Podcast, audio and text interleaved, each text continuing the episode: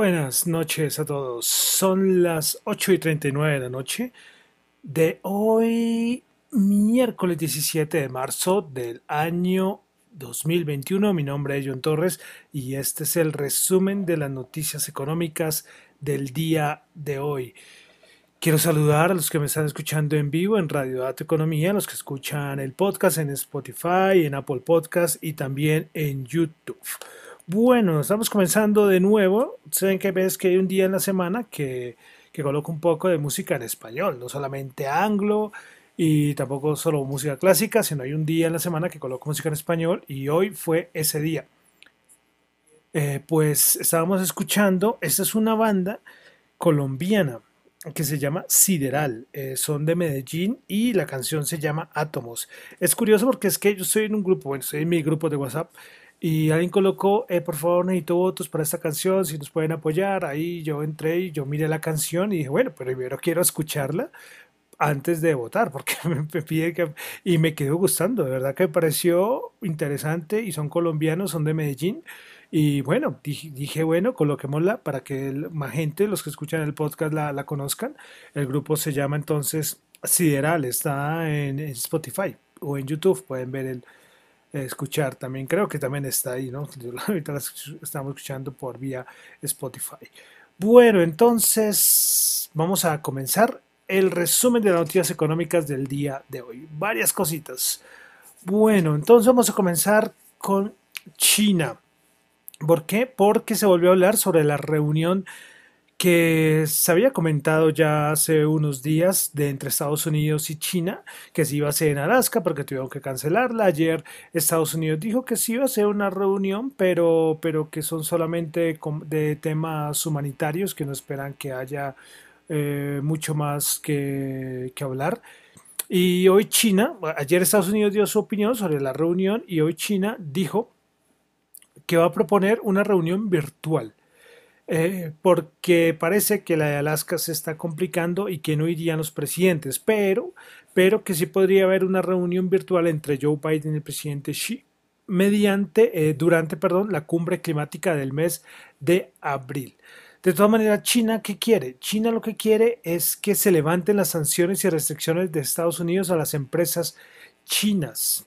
Esto es lo que quiere China. Todas esas restricciones que recuerdan que puso Donald Trump, pues, pues, pues, lo que quiere eh, China es que se levanten estas restricciones.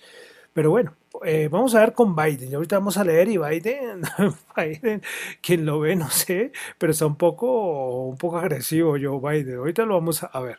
Bueno, pero para finalizando el tema China-Estados Unidos, pues es que hoy la televisión estatal de China, el TTV, creo que se llama el canal eh, chino, pues dijo que China sinceramente en varias fuentes dice que China sinceramente no tiene muchas expectativas, eh, muchas buenas expectativas versus la reunión que se tendría en Estados Unidos, si sea alguna en Alaska o ya sea otra. Bueno, continuemos, pasamos a la eh, Europa. Vamos a darle el dato eh, de inflación en la eurozona del mes de febrero. Se estimaba 0,9%, terminó 0,9% el interanual. El mensual se estimaba 0,2% y terminó en 0,2%. Pasamos a Estados Unidos. Estados Unidos tuvimos el dato de eh, ver, permisos de construcción el mes de febrero. Se esperaba 1.750.000 y perdón, perdón, perdón, se esperaba, bueno, es que este es un número, bueno, sí, es que es un número largo, pero vamos a colocarlo, eh, sí, es que son como 1.750 millones, creo, porque creo que es el, dato que está bien, pero bueno, es 1.750 y se esperaba y, la, y se resultó 1.682. Y para construcciones de viviendas, 1.56 cents, 1 .560 era el estimado y se obtuvo 1.421. Entonces son datos menor a lo estimado. Bueno, pasamos al tema fuerte del día que fue Jerome Hayden Powell hablando de la decisión de tasas de interés, la Reserva Federal, banco central más importante del mundo. Bueno, pues las, las tasas de fondos federales se mantuvieron en el rango 0,00, 0,25, eso sí, todo el mundo esperaba esto y esto resultó. Después vino el comunicado y como siempre después la rueda de prensa.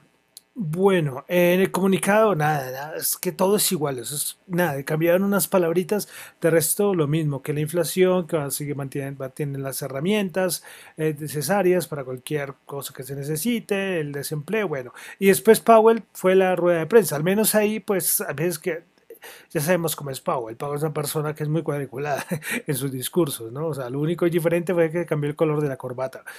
Sí, porque el resto son cosas que, que de cierta manera, esto que dijo hoy, junto con el comunicado al anterior que había pasado, muy poca diferencia. Pero bueno, vamos a resaltar. Bueno, Jerome Powell ve una recuperación económica desigual. También ve que la recuperación, tras de que es desigual, está lejos de ser completa. Bueno, Jerome Powell dijo que ve un aumento destacable en el gasto de los bienes, pero, pero que los gastos en servicios sigue siendo muy bajo. De todas maneras, Powell dice que la Reserva Federal continuará brindando apoyo durante el tiempo que sea necesario. Eso es de lo más repetido. Bueno, tema inflación, que es importante. Pues Jerome Powell espera ver un aumento de la inflación interanual en los próximos meses. Jerome Powell dice que es muy probable que habrá un paso, un paso, un aumento en la inflación en los meses entre marzo y abril. De todas maneras, eh, eh, Powell dice que un aumento transitorio de la inflación superior al 2% no cumpliría con el estándar para aumentar las tasas. Entonces eso es lo importante. Eh, él siempre ha sido con mucho con el 2%, 2%, está admitiendo que puede haber aumento de la inflación, pero dice que la inflación mm, es una cosa momentánea y que si es momentánea y corrige, ya aumenta la inflación y corrige, eh, no habría necesidad de aumentar las tasas. Bueno, eh, después habló lo del tapering, es decir, la reducción de compra de bonos. Eh, eso fue una de las primeras preguntas y cuando hizo la pregunta de buena sonrió. Eso fue, me pareció simpático. les digo, es que es cuadriculado Jerome Powell, pero, pero se rió cuando le hicieron la pregunta de una. Creo que esa fue la primera pregunta eh, de la rueda de prensa y el de la rueda de prensa. Y él dice que todavía no es hora de empezar a hablar todavía sobre sobre el tapering. Más cositas que dijo Jerome Powell, porque la economía de Estados Unidos el estado de la economía de Estados Unidos en dos o tres años es totalmente incierto. Eh, que bueno, que le preocuparía, por si acaso, si llegan a, ocurrir condiciones algo desordenadas en los mercados. Respecto al TWIS y al SLR, eh, que yo he comentado ya varias veces, eh, yo creo que ya lo comenté alguna vez, ¿no? Bueno, que se me movió acá todo. Pues nada, no dio información y respecto al SLR, el, ese es el SLR. Es que tengo tantas, tantas siglas en la cabeza. A ver, un momentico, porque no quiero estar acá. Eh, sí, el SLR, sí, es que lo dudé, dudo de mí mismo. Qué, qué, qué malo eso. Sí, pero es que no quería porque hoy en, algún- en un tweet creo que me tocó borrarlo, que dije L, dije al revés, eh, como LSR, ¿no? Bueno, el SLR, pues todavía ya se vence esta, esto se vence ahorita el 31 de marzo.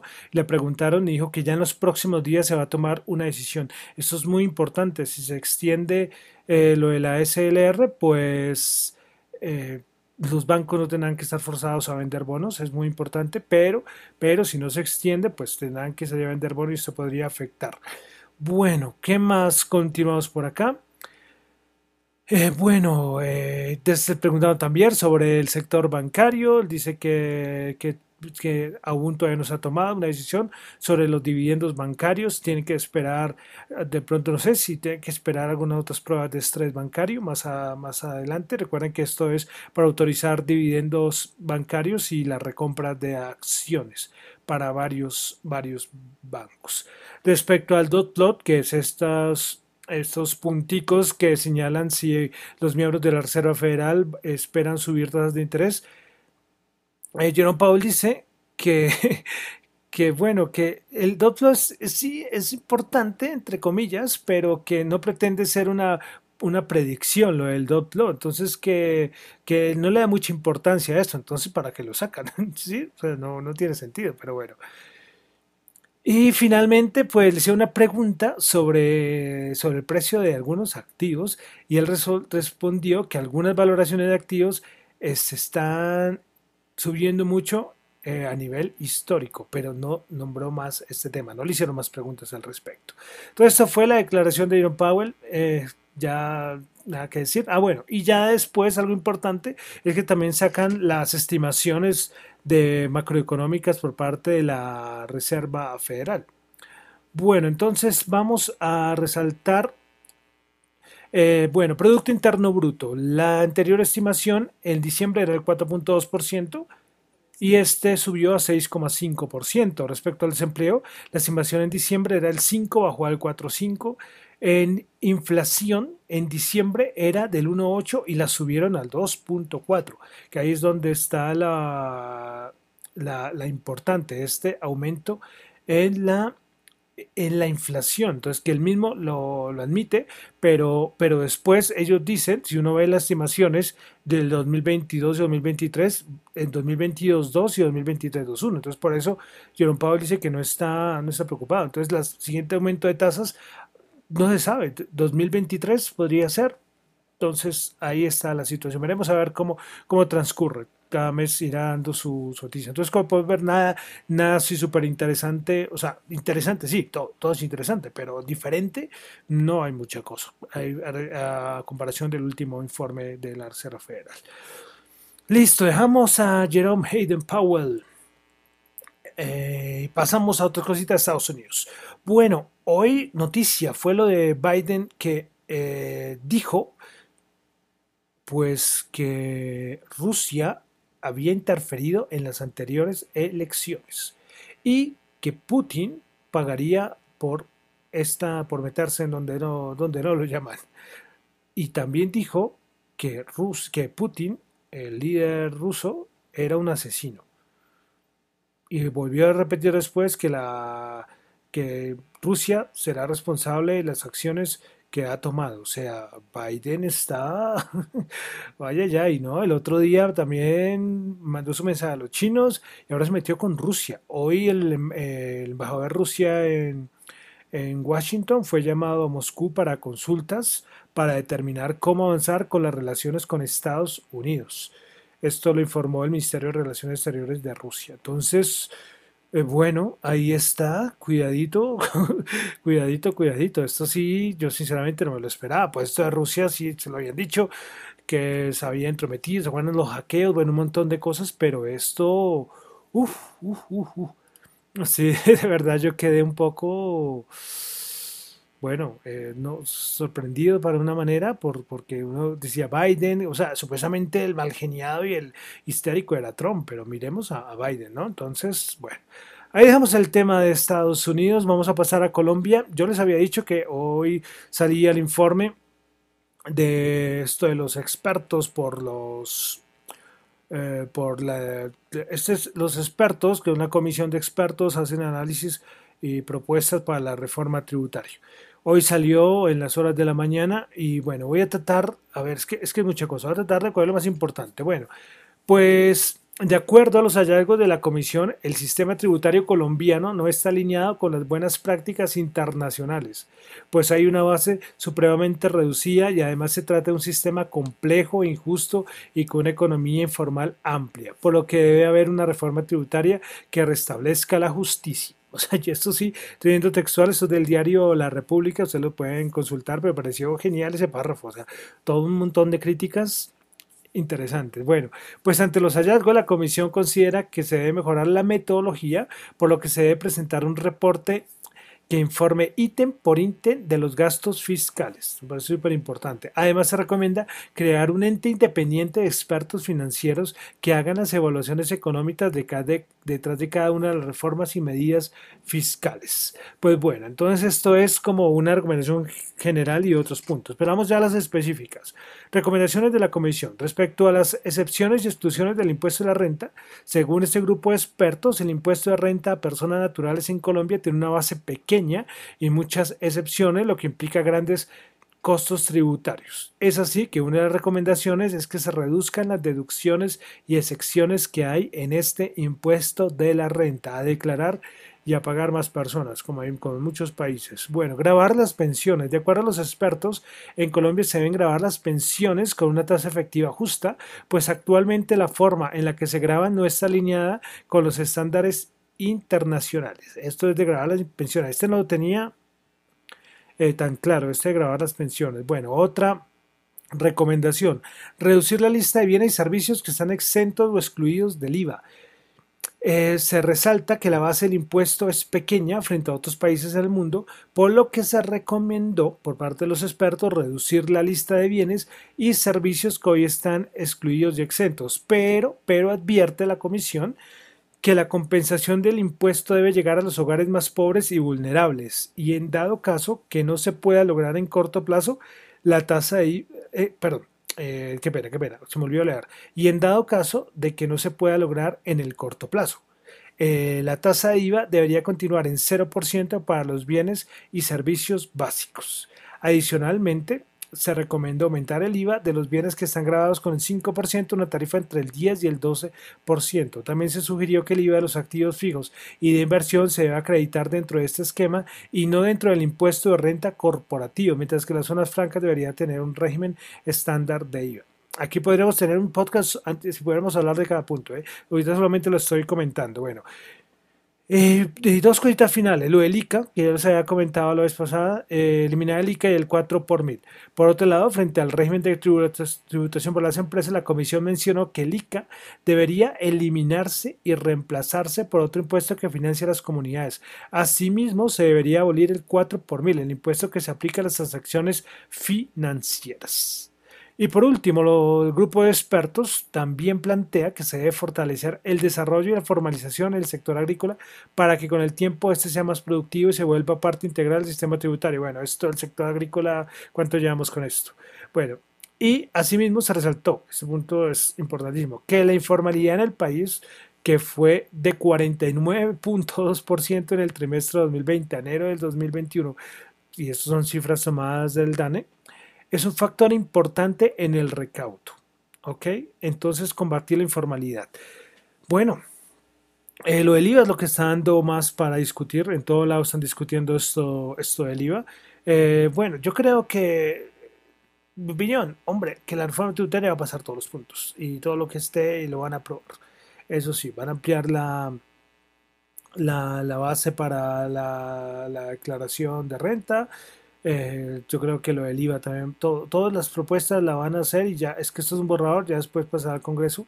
No sé lo del IVA, pronto habrá alguna excepción, bueno, pues, pero bueno, ahí les quería comentar, yo les dije que eso va a ser tema.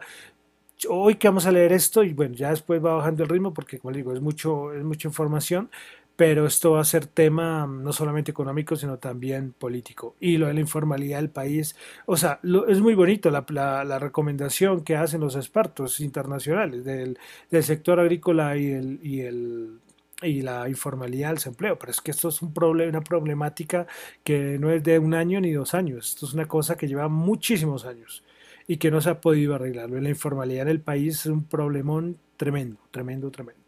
Pero bueno, como les digo, eso puede ser un podcast aparte, pero, pero ahí, ahí lo dejo, ahí lo dejo.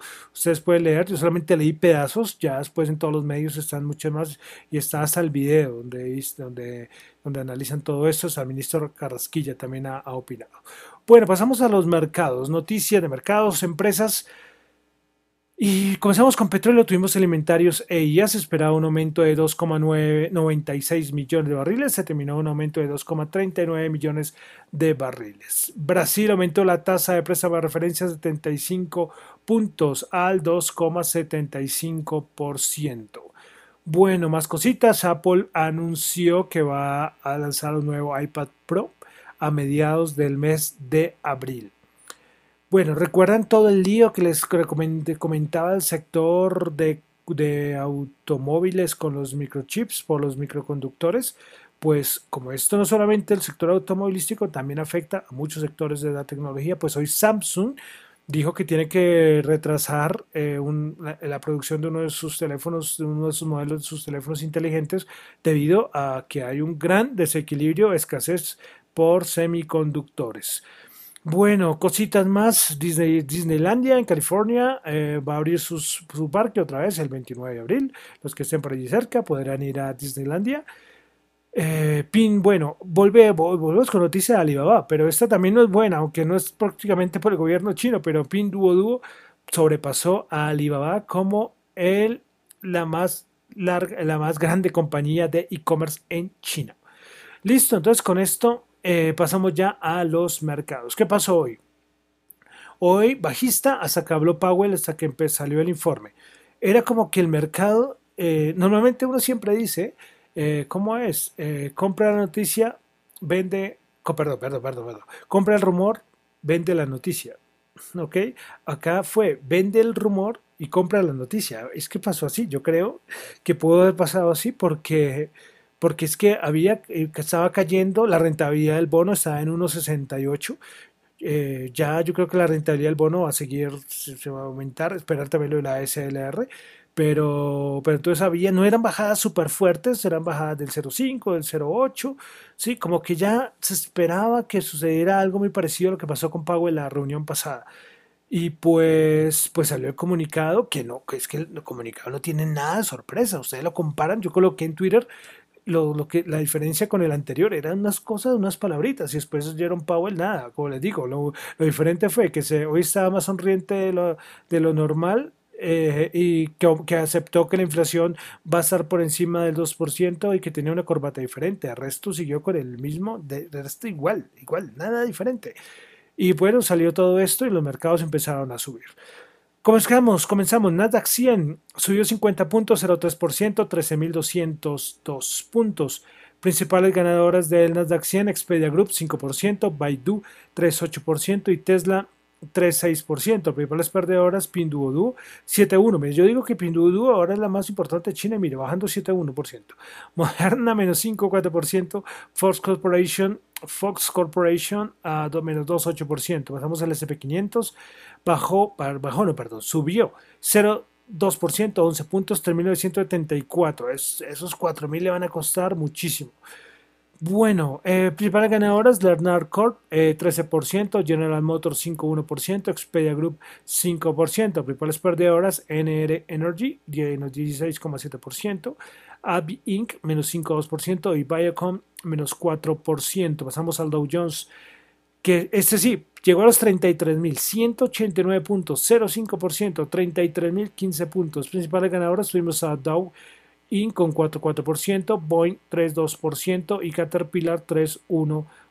Principales perdedoras tuvimos a Walgreens Boots menos 1,1%, Walmart menos 0,8% y Visa con el menos 0, bajó 0,7%. Pasamos a la Bolsa de Valor de Colombia. El Colca bajó 6 puntos, 0,4%, bajó 1.343 puntos. Principales ganadoras del día, Avianca 5,8%, eh, Enca 3,2% y Mineros 1,5%. Principales perdedoras, Marcos Ordinaria menos 1,9%, Preferencia Laval menos 1,8% y Grupo Argos eh, Ordinaria menos 1,2%. El petróleo 64,5 bajó 0,5%. Brent 67.7 bajó 0.8. Oro 1746 subió 16 desde que salió el comunicado, abajo el dólar, arriba el oro. Bitcoin que te metió un subidón también con este informe del dólar, con este informe del dólar, qué pena, con el informe de la Reserva Federal, también desde el momento que subió, subió que como 3 mil dólares, 58.433, subió 2.177, pero como siempre vamos a mirar, ya llegó a los 59 mil. El impulso que tomó es que ustedes ven el gráfico en el momento que salió el informe de la Reserva Federal, fue para arriba. Bueno, de criptomonedas, eh, hoy se noticia que Morgan Stanley se convierte en el primer gran banco de los Estados Unidos en ofrecer a sus clientes acceso a fondos Bitcoin que les hacen un estudio de riesgo, pero miren, Morgan Stanley ya ofreciendo eh, fondos de Bitcoin a sus clientes. Bueno, ahí ya, ya lo de Bitcoin, sí, sí, sí, ya, ya poco más se puede comentar. Eh, listo. Y finalicemos con el dólar. Tasa representativa del mercado, 3.578, subió 25 pesos.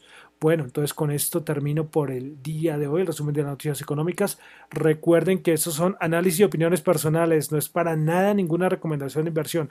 Estudien mucho, vean muchos videos, escuchen muchos podcasts, lean muchos libros, tomen sus propias decisiones, aléjense del ruido y si cometen un error, nada, a corregirlo y a continuar, a continuar. Y, es que en toda la vida tiene que ser así, en los que tienen que ser decisiones propias, hay que ustedes tomarlas, y, pero prepararse para tomar esas decisiones. Bueno, me despido, mi nombre es John Torre, me encuentran en Twitter en la cuenta arroba John Chu, en la cuenta arroba Dato Economía. Muchísimas gracias.